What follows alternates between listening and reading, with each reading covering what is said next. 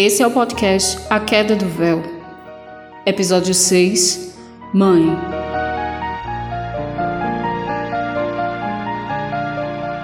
Lor era jovem, mas um aluno dedicado e determinado. Fazia pouco tempo que tinha escolhido entrar em nossas fileiras. Seus talentos anteriores tinham sido transformados para nossa esfera, e antes de ser alçado ao seu novo posto, precisava de um mestre, um companheiro a quem veria trabalhar e seguiria o exemplo de excelência e misericórdia. Os humanos nunca sabem a hora de partir. Nós estamos aqui porque precisam de nós. Nossa função não é simplesmente conduzi-los, mas lhe mostrar um novo caminho, em que o sofrimento dessa existência é deixado para trás. Esse quarto. Passaram muitas almas por aqui. Sim. Nas últimas semanas, nove. Aquelas duas do canto esquerdo não vão agora. Efraim, Ágalos, Enai e Anzirel, e até outros novatos os levaram. Hoje, enviaram você para me acompanhar.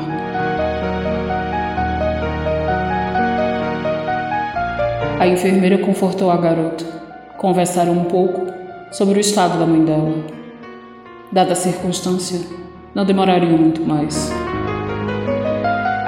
Volte para lá. Separe seus pertences, deixe seus documentos à mão e tenha calma. Vocês já estão aqui há quanto tempo? 41 dias hoje. E não tinha mais ninguém para ficar com ela? Tinha, mas ela não queria se separar de mim. Eu também não quero. Mas ela já está assim há tanto tempo. É tempo demais. Sexta noite, depois da visita, ela acordou. Perguntou por meu pai e meu irmão e conversamos um pouco. Ela comeu, tomou água e depois disso não acordou mais.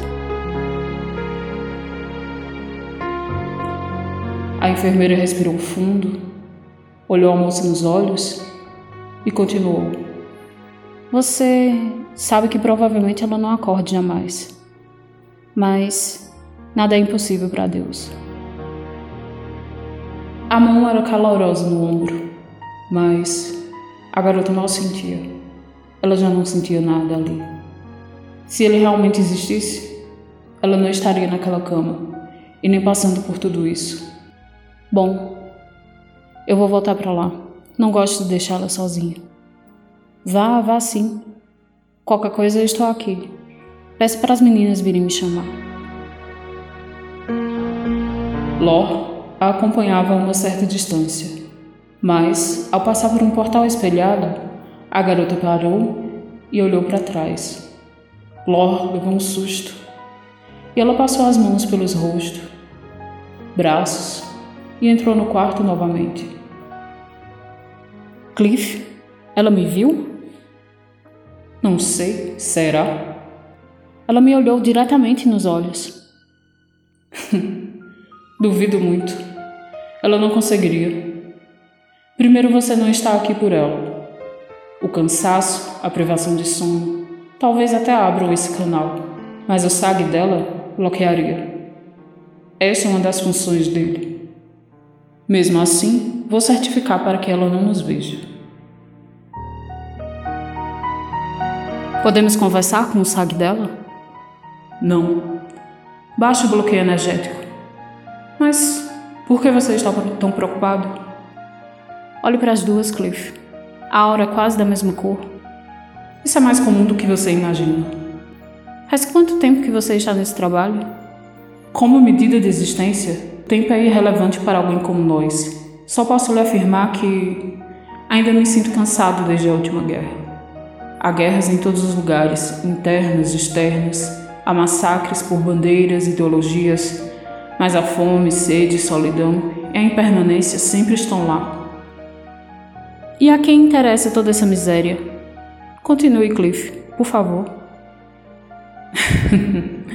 o Neófito é esperto e faz boas perguntas, mas não tão lógicas como ele pensa. Por que você escolheu esse trabalho? Combinava comigo, lembrava coisas que eu fazia quando estava entre eles. Nervosa, a garota não conseguia parar quieta. Tomara suas providências, organizando tudo, e agora andava pelo quarto. Vários minutos se passaram até decidir tomar um banho. Foi e voltou, parou à beira da cama, afundou o rosto nos lençóis, as mãos segurando a da mãe. Ela se esforçava para não chorar. Já chorara demais, já sentira dor demais. Foi quando Enai entrou no quarto e, sem cerimônia, se dirigiu à garota. Sussurrou-lhe algo. Ela virou-se, olhando em volta, o desespero estampado no seu rosto, mãos crispadas, pálida de horror. Enaia, como você ousa invadir a minha aula de campo? Eu estou com um neófito. Você não me respeita? Cale-se, Cliff. Enquanto você se põe a filosofar como um Hipólita, Aquela mulher está sofrendo. Faça seu trabalho e deixe o neófito observar. É para isso que ele está aqui e não para perder tempo com perguntas. Enaya, não há necessidade de discussões ou me lembrar de minhas atribuições. Por que está usando sua forma? Pare com isso, já! Essas pessoas precisam do seu vitério intacto. Eu só vou embora quando você a conduzir. Seus métodos didáticos são um incrível desastre. Ao menos eu não estou me exibindo para ninguém. A mulher estava em seus estertores, o ar não chegava aos pulmões, um som rouco e estridente lhe escapava da garganta. A garota, banhada em lágrimas, ajoelhava-se numa poltrona, quase invadindo a cama, soluços sufocados pelos dentes trincados, até que as mãos que ela segurava afrouxaram o som agudo cessou, os olhos se abriram e fecharam para sempre.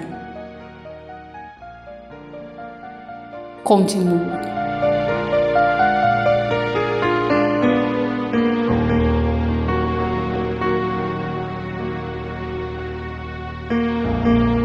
Esse é o podcast A Queda do Véu. Para mais informações e talvez uma conversa com Cliff, se você tiver muita sorte, arroba a queda do véu no Twitter. Oh, death, oh, death, my name is death, the